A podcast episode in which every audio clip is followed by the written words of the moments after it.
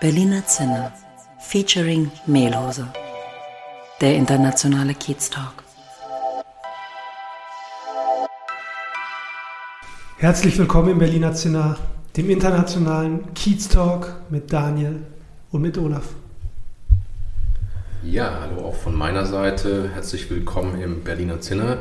Heute sind wir im Kiez unterwegs. Genauer gesagt sind wir im Uma-Haus bei Alexei bei dem ich schon mehrmals auf der Liege in der Behandlung gelegen habe. Ja, herzlich willkommen, Alexei. Danke, dass wir hier bei dir sein dürfen heute. Stell dich doch gerne mal vor. Gerne, äh, danke zurück. Ähm, wir haben ja ziemlich lange darauf gewartet, dass, äh, unsere, un, unsere Gespräche anzufangen. Ja, äh, Alexei Sasuchin.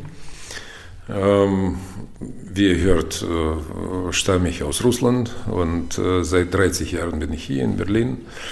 Äh, meine Wurzel geschlagen, geheiratet, verheiratet, drei Kinder, schon erwachsen. Ähm, ja, und ich lebe und arbeite, praktiziere hier in Berlin und seit den letzten elf Jahren an der Leonardstraße. Und du praktizierst was? Hm, ich bin äh, Arzt für tibetische Medizin, Lehrer und Forscher in der tibetischen Medizin. Äh, in Deutschland, äh, meine Praxis ist physiotherapeutisch zugelassen. Das heißt, ich verbinde ähm, Asien und Europa, indem ich äh, tibetische Medizin mit physikalischer Therapie verbinde. Kurze Nachfrage noch zu tibetischer Medizin. Die ist jetzt äh, vielleicht nicht jedem geläufig, unseren Hörern, Hörern vielleicht nicht jedem. Könntest du vielleicht kurz umreißen, äh, was man darunter versteht? Tibetische Medizin ist eine, äh, eine jüngste Form äh, der archaischen Medizin. Ähm, nur, nur 1000 Jahre alt. Äh, vor 1000 Jahren haben die Tibeter versucht, oder die tibetische Universität damals versucht, Ayurveda, Tai aus China, äh, Persien, Nahosten, Mongolei, alle Kenntnisse über Heilung zusammenzubringen. Eigentlicher Name der tibetischen Medizin ist äh, Sovarikpa. Es hat nichts mit diesem Namen tibetische Medizin zu tun. Diese tibetische Medizin haben die Europäer bzw. Amerikaner äh, dem äh, ja, diesem Erkenntnis gegeben. Oder, ja. Mhm. Und sag mal, ähm, jetzt für unsere HörerInnen klingt das vielleicht so ein bisschen nach ähm, Homöopathie. Ja, also tibetische Medizin ist jetzt nicht unbedingt wissenschaftlich, ne, ähm, sondern es ist irgendwie wenn Medizin wissenschaftlich äh, sein kann, dann tibetische Medizin ist auch wissenschaftlich. Okay. Aber äh, eher entsteht es aus Erfahrung, das empirisches, empirisches äh, mhm. Wissen. Ähm, was hast du gefragt?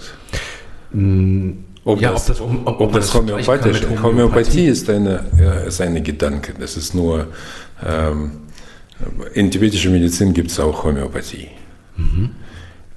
Homöopathie in Europa, wie, wie, gesagt, das ist nur ein Gedanke, mhm. dass wir äh, Gleiches mit Gleichem beseitigen können. Das heißt, der Impuls wird gesetzt mhm.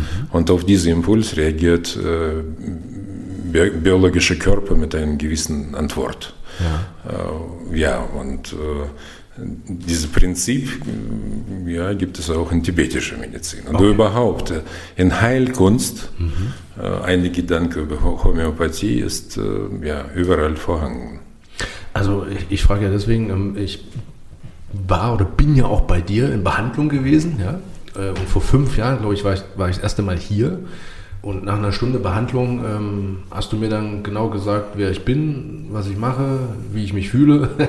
ähm, also physisch gesehen, aber auch so gedanklich oder von der, vom seelischen Zustand her. Ähm, das ist für mich schon irgendwie so ein bisschen wie nicht Homöopathie, aber das ist jetzt nicht klassische Medizin. Ähm, wie, wie machst du das? Also wie, wie, wie, wie, wie kommt das?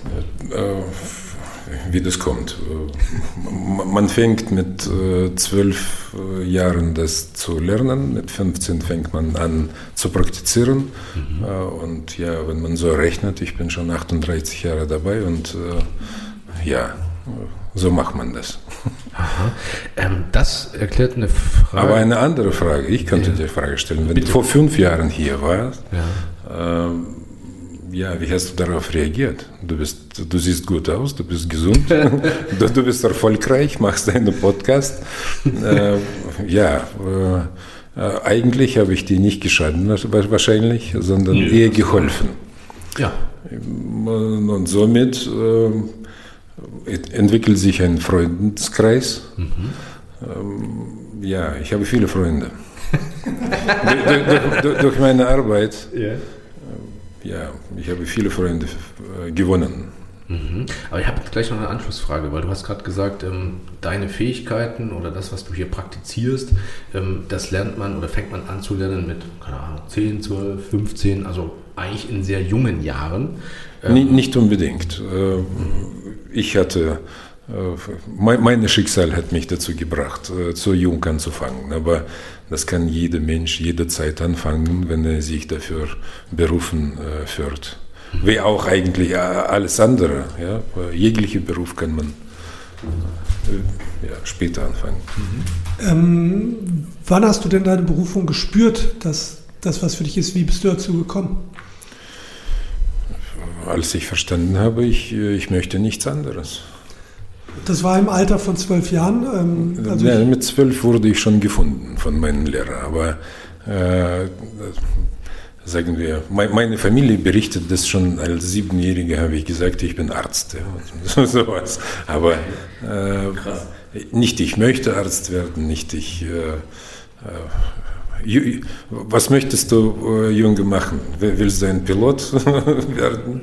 Äh, nein, ich wollte nie äh, Feuerwehrmann oder Polizist werden, sondern es war für mich irgendwie sofort klar. Also tatsächlich habe ich auch einen Freund, den ich auch schon seit Jugendjahren kenne und der war für uns auch immer ein Arzt. Er hat zwar noch andere Jobs vorher gehabt, eigentlich war er für uns aber immer ein Arzt und jetzt ist er auch ein Physiotherapeut. Wahrscheinlich äh, gibt es Leute wirklich, die diese Berufung sehr früh spüren. Ich habe noch eine andere Frage und zwar hast du gesagt gerade, wenn Medizin eine Wissenschaft ist, da klingt so ein bisschen durch, dass du das nicht unbedingt so siehst. Kannst du darauf vielleicht nochmal eingehen? Hm, ja, wir haben versucht, unsere Sozium äh, hat versucht, aus Medizin Wissenschaft zu machen, indem, indem wir Physik und Chemie äh, reingebunden haben. Aber ähm, Medizin wieder oder Heil, ja, Heilkunst gibt es auch einen Begriff. Ich finde, dass Heilen äh, es ist eher eine Sache der Schöpfung, äh, der Kreativität. Das ist eine, das ist Kunst für mich, äh, das, was ich in meinem Leben mache, äh, ich versuche äh, schöpferisch meine Kunst zu machen. Genauso wie Musik auch keine Wissenschaft nennen möchte, obwohl immer wieder jemand wissenschaftlich Musik erklären möchte. Musik wird gehört, ja? Wein wird getrunken, Medizin wird gemacht. Finde ich einen hammerkrassen Aspekt und Perspektive, weil wir vertreten ja auch die Meinung, Berlin ist ähm, die Hauptstadt der Kreativität ja, und ähm, der alternativen Ansätze. Also äh, finde ich extrem spannend. Hm, ich habe aber noch eine Frage zu deiner Herkunft. Du hast gemeint, vor 30 Jahren bist du aus Russland oder ja, aus Russland hierher übergesiedelt nach Deutschland. Ähm, Frage, warum bist du nach Deutschland gekommen und warum genau nach Berlin? Warum nicht? ich, ja, es, äh, häufig ja, häufig. Ganz kurz, äh, Alexei, ja. viele äh, stellen sich, also viele Nicht-Berliner stellen sich halt, also die aus dem Ausland kommen, stellen sich die Frage, ähm, ja, soll ich jetzt nach Berlin gehen? Ja, ähm, ist, ist irgendwie eine International Bubble in Berlin oder soll ich irgendwo anders hingehen? Und die kommen dann hierher. So, was war deine Motivation? Ähm, ja, man kann daraus eine Legende machen natürlich, aber es ist wirklich so. Ähm, mit 15 habe ich mich äh, über vielen Fragen in meinem Leben entschieden. Ähm, zum, Beispiel, äh, zum Beispiel das, dass ich Ausbildung in Medizin angefangen habe, äh, damals schon mit 15. Ja. Ähm, aber Entscheidung über Reise, äh, Reise nach Deutschland war auch ziemlich klar. Ähm, ich hatte auch, ich hatte Kommunikation auch oder Glück gehabt, deutsche Sprache zu hören in Moskau. Und ich hatte eine Brief, äh, Freundin? Nein, Kärtchen, eine Postkarte. Postkarte und das hang auf meinem Kühlschrank. Und diese Postkarte war aus West-Berlin. Und diese Postkarte damals, diese Westberliner, typische Westberliner Postkarte, hatte eine russische Flagge und dann amerikanische, äh, englische, französische, wie auch immer, nach, nach, nach, nach Segmenten, Sektoren au, au, aufgeteilt. Ja, ja, genau. Und da hatte ich damals als Teenager hatte ich eine Vorstellung gehabt, dass Westberlin ist das Zentrum der Welt. Hier geschieht alles, hier kann man alles klären, hier passiert Kommunikation zwischen den Menschen und somit wollte ich eigentlich nicht nach Deutschland, sondern ich wollte nach Westberlin. Äh, und Krass, also Westberlin war mhm. für mich eine ideale Stadt irgendwann mal. Aber warte mal, vor 30 Jahren? Ich kam nach der Wende. Ich ne? kam nach der Wende hier. Ja. Obwohl 88 war ich schon als Tourist, als Gast mit 18 Jahren. Ich war in Westberlin und meine, meine Gedanke war nach Westberlin. Es war nicht möglich gewesen. Vielleicht mein, mein Wunsch, meine Gedanke, äh, hierher zu kommen, haben auch Wände gemacht, im Grunde genommen. Nicht nur meine. du hast die Wände kreiert. Genau, ich habe die Wände kreiert. Ja. Dann nochmal eine kurze Nachfrage. Du hast gesagt, für dich war Berlin das Zentrum der Welt und eine super Stadt und hat sich das denn bestätigt?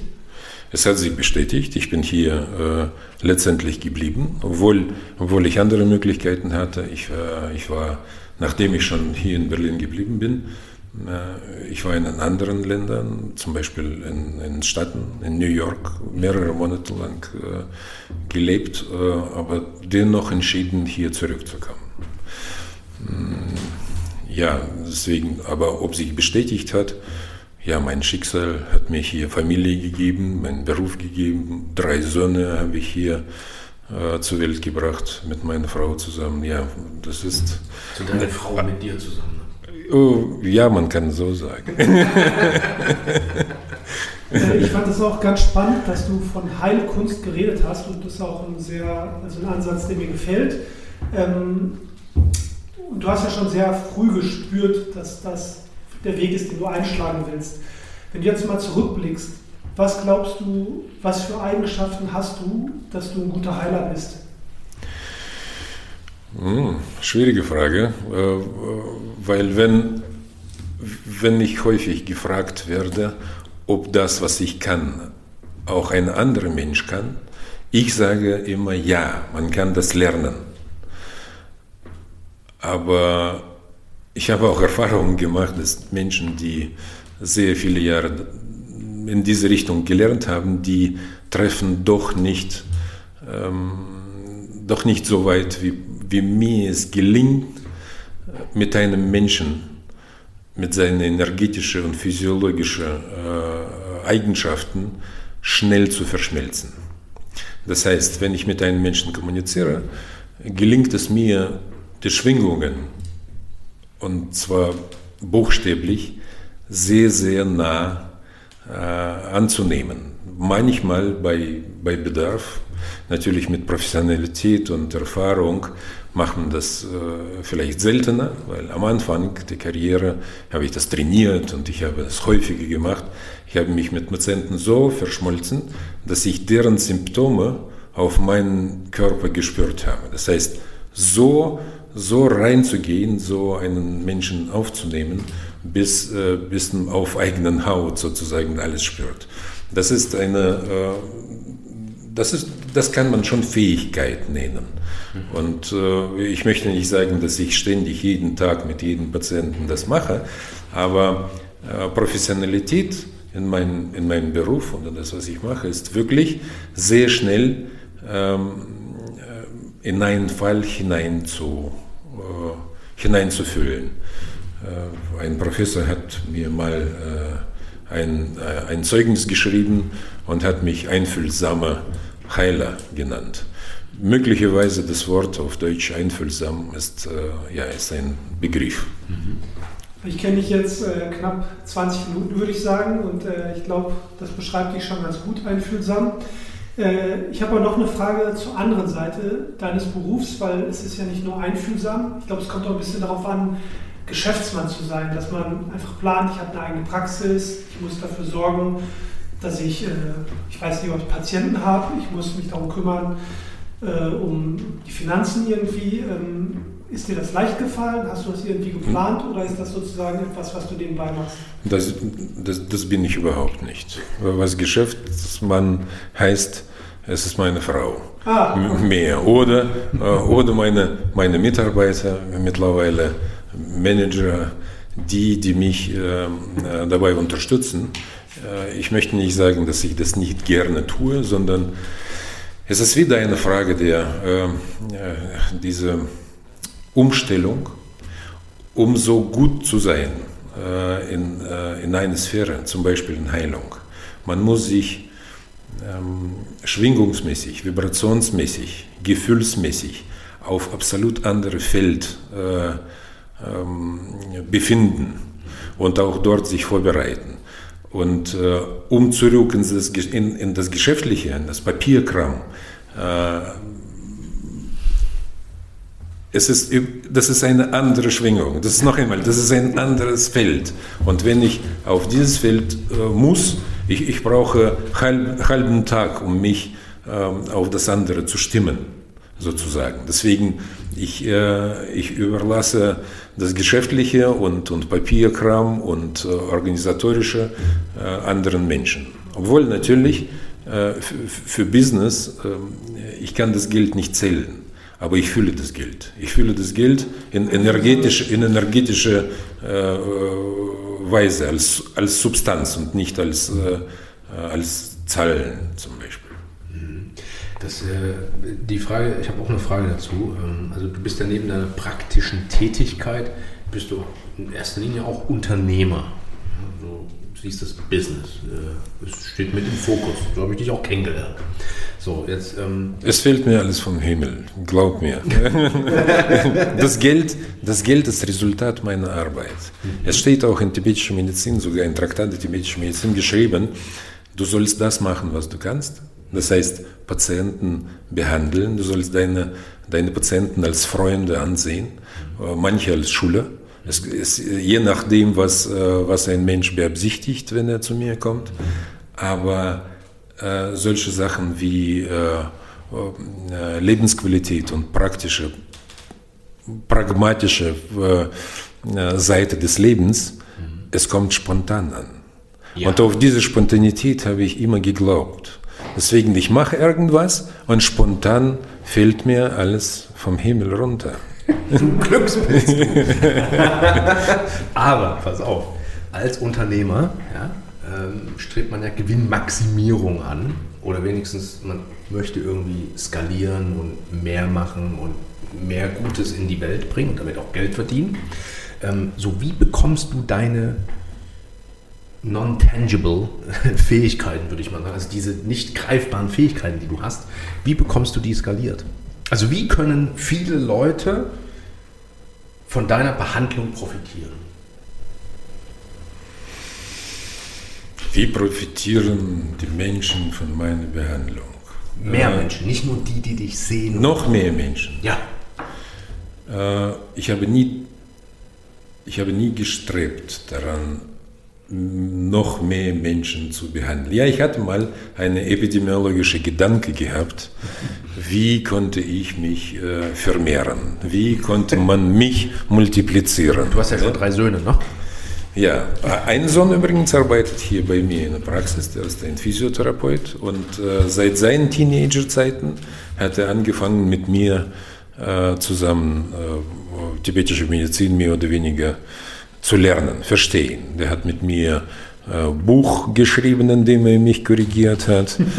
ähm, und bis heute ist er beschäftigt in, äh, äh, ja, hier in der Praxis. Nachdem er physikalische Therapieausbildung gemacht hat, war er zwei Jahre in Psychiatrie gewesen als Therapeut äh, äh, und danach in irgendwelche andere Praxis und jetzt hat er entschieden, für die Familie was zu tun oder für sich selbst. Mhm. somit möglicherweise äh, tritt, äh, tritt ihr in den Stapfen, ne, sagt man so. Nee, hm? ja. Ja. Ähm, ja, multiplizieren ist so eine Frage. Äh, ich glaube sogar, ähm, äh, heute sagen zu können, ich strebe nicht nach mehr, sondern ich strebe nach weniger, was, was Konsum angeht. Ich arbeite nicht mehr sechs oder sieben Tage in der Woche, sondern ich arbeite mit Patienten nur drei Tage in der Woche. Warum? Weil das ist eine direkte Frage von, von den Patienten, die von mir behandelt werden. Wie schaffen sie denn ihre Gesundheit und Ausgeglichenheit? Und äh, was machen sie? Ja, ich, äh, ich gebe diese zwei, drei Tage die Woche nicht dem Geld ab, sondern anderen Beschäftigungen. Welche? Welche? Welche? Ich, ich, mache viele Sachen. Ich, hier, zurzeit habe ich ein Projekt, das ist eine, äh, wirklich ein riesengroßes Projekt. Ich möchte jetzt nicht weiter okay. äh, darüber erzählen, aber äh, es ist eine Organisation oder Bau sogar von einem ähm, Heilzentrum. Mhm. Aber ich produziere noch Instrumente, Behandlungsinstrumente. Ich ja, ich bin häufig mit äh, Malen und Zeichnen unterwegs. Äh, es gibt viele Hobbys und Beschäftigungen für mich. Es ist, ja, es ist kaum Zeit da, dass ich am Tage äh, schlafen für mich ist nicht, äh, ist nicht möglich. Okay. Also langweilen tust du dich, wie ich dich so einschätze, wahrscheinlich nicht so oft, ne? Nein, ist mir nie langweilig. Das ist schon mal gut. Ähm, Jetzt habe ich noch eine Frage. Du hast ja gerade über sozusagen dein Wohlbefinden gesprochen. Und ich finde deine Einstellung eigentlich, sie hört sich für mich gesund an, dass du einfach danach strebst, nicht in dem Geld hinterherläufst, sondern deine, nicht, oder einfach versuchst, dich wohlzufühlen. Und wenn du jetzt vielleicht mal deinen Patienten betrachtest, du bist ja auch schon seit 30 Jahren hier, hat sich bei der Krankheitsbildern oder bei den Beschwerden in den letzten 30 Jahren aus deiner Sicht viel geändert? Also ich sehe zum Beispiel, als ich jung war, bin auch nicht mehr so jung, äh, na, da gab es zum Beispiel Depressionen eher selten. Und heutzutage ist Burnout Depression ja irgendwie, hat es jeder schon mal gehabt oder gedacht, er hat es und so. Ist dir sowas aufgefallen? Ja, äh, in, in meiner beruflichen Karriere, äh, in meinem Beruf steht sogar Name Forscher. Ja, äh, ich forsche darüber, wie, wie unsere Gesellschaft ändert, wie die Menschen und Krankheitsbilder ändern. Ich möchte nicht sehr seriös jetzt anhören, aber äh, letzte 20 Jahre beobachte ich äh, unter, and, unter anderen zwei, drei, fünf Jahre, die, die ganz jetzt kurzfristig äh, erscheinen äh, in diesem Zeitraum 20 Jahre.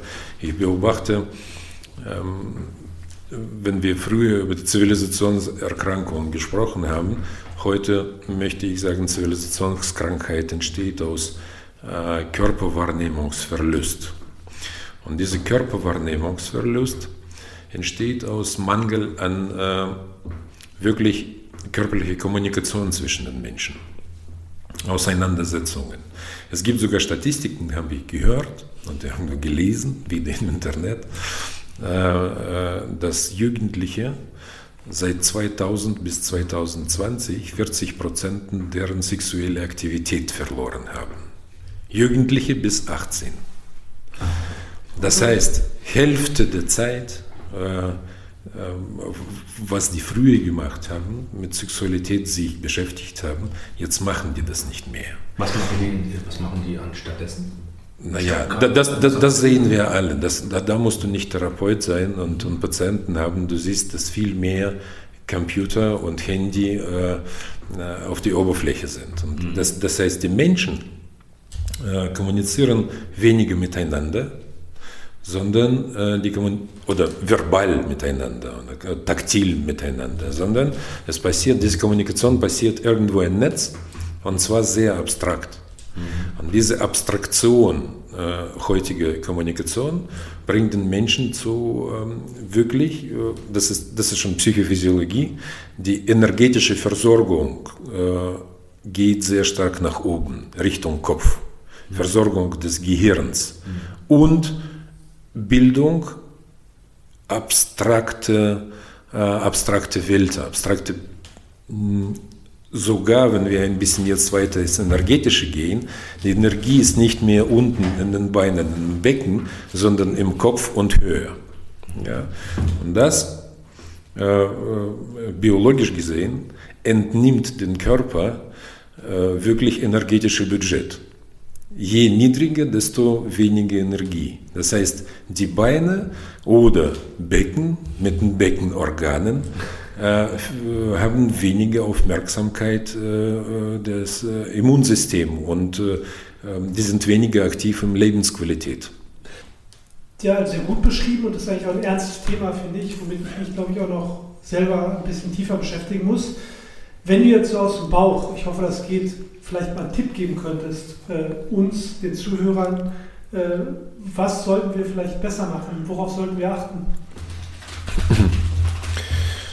Ähm, ich könnte eine einfache Sache äh, versuchen zu erklären und äh, ohne sehr pathetisch zu äh, lauten, möchte ich sagen, man sollte lernen zu geben. Es ist nicht jetzt aus Religion, Tradition, obwohl alle Religionen haben das schon mal gesagt. Teile dich mit dem Nächsten. Gebe dich mehr aus wenn ein Mensch trainieren würde, genauso wie Karate, genauso wie jede andere Technik, diese psychische Einstellung zu haben, zu geben, lieben, teilen, dann würde er im Kontext aktueller Zeiten weniger anfällig für die Annahme oder Aufnahme der Infektion. Das heißt, wenn du als Konsument äh, aufwächst, wenn du als Konsument äh, sich lernst zu existieren, dann nimmst du nur deine Einstellung, deine psychische Einstellung ist jegliche Energie, jegliche ähm, Gegenstand, Substanz zu sich zu ziehen. Das bedeutet, Energie, die bei dir vorbeifliegt, Aerosol heute genannt. Und dieser Aerosol hat viel mehr Möglichkeit, in dich hineinzuschlüpfen, wenn du offen bist für Nehmen. Wenn du aber eine Aura entwickelst mit deiner Liebe und du gibst, du gibst ein Potenzial, du bist ein potenzieller Donor, nicht Rezipient, du bist potenzieller Geber. Und äh, wenn du ein potenzieller Geber bist, hast du weniger Möglichkeit, äh, ein Aerosol in sich hineinzubekommen. Weil Aerosol ist wieder ein biologisches Substrat. Er möchte nur dahin reinfallen, wo, wo Aerosol erwartet wird. Ja, Aerosol, ich nehme an, ihr versteht, was ich ja. meine. Das ist eine genau, kleine, kleine, äh, wässrige, kleine, feuchte äh, Wolke, die äh, möglicherweise mit einem Virus oder Bakterie oder sonst irgendwie äh, gefüllt ist. Mhm. Jetzt reden wir ja schon ähm, so über Organismus, würde ich mal sagen. Und du hast im Vorgespräch gesagt, dass der Kiez für einen Organismus steht, mit eigenständigen Organen. Jetzt die Frage an dich. Als welches Organ siehst du dich im Kiez? wieder äh, schwierig sich zu identifizieren, äh, so schnell. Vielleicht als ein Enzym vielleicht als ein Neurotransmitter. Was heißt das? Was genau? Der, äh, Neurotransmitter im Körper oder ein Enzym im Körper, das sind äh, chemische kleine äh, Dinge, die Schnittstellen zusammenfügen, wie ein Gelenk. Mhm. Äh, ein Gelenk ist durch Schmiere zusammengefügt, ja, mit einem Gelenksapparat, Kapsel und so weiter. Neurotransmitter macht äh, aus einem Menschen einen lebendigen Menschen. Das heißt, wenn ihr kennt äh, Parkinson-Erkrankung, mhm. Parkinson-Erkrankung ist ein Defizit von Neurotransmitter Dopamin. Ja? Äh, wenn aber einem Menschen dieser Dopamin äh, gegeben wird, dann ist er wieder aktiv, der lächelt wieder, der hat wieder Motivation zum Leben und so weiter. Und äh, wenn ich mich so gezogen äh, äh da benennen würde, vielleicht ja, vielleicht Neurotransmitter. Ein, ein, eine, der, der den Menschen äh, noch Möglichkeit gibt, äh, sich in das Leben einzuschalten. Finde ich cool. Äh, würde ich parallel ein bisschen zu mir ziehen. Ich weiß jetzt nicht, ob ich ein Neurotransmitter bin. Aber das ist ja auch der, der Hintergrund vom Berliner Zinner Feature in Mehlhose. Wir bringen verschiedene Welten zusammen. Ähm, das ist auch, dafür steht Berlin, ja, Internationalität. Ähm, und ich glaube, das ist ein super Schlusswort. Ähm, also ich glaube, du passt perfekt zu unserem Podcast-Format, auch wie du dich beschrieben hast, welche Rolle du im Kiez hast. Und somit wollen wir uns bedanken bei dir, Alexei, dass du die Zeit genommen hast, dass du uns Einblicke gegeben hast äh, in deine, in deine Welt. Ja. Ähm, und vielen Dank und wir laufen uns auf jeden Fall wieder über den Weg. Vielen Dank. Danke, tschüss.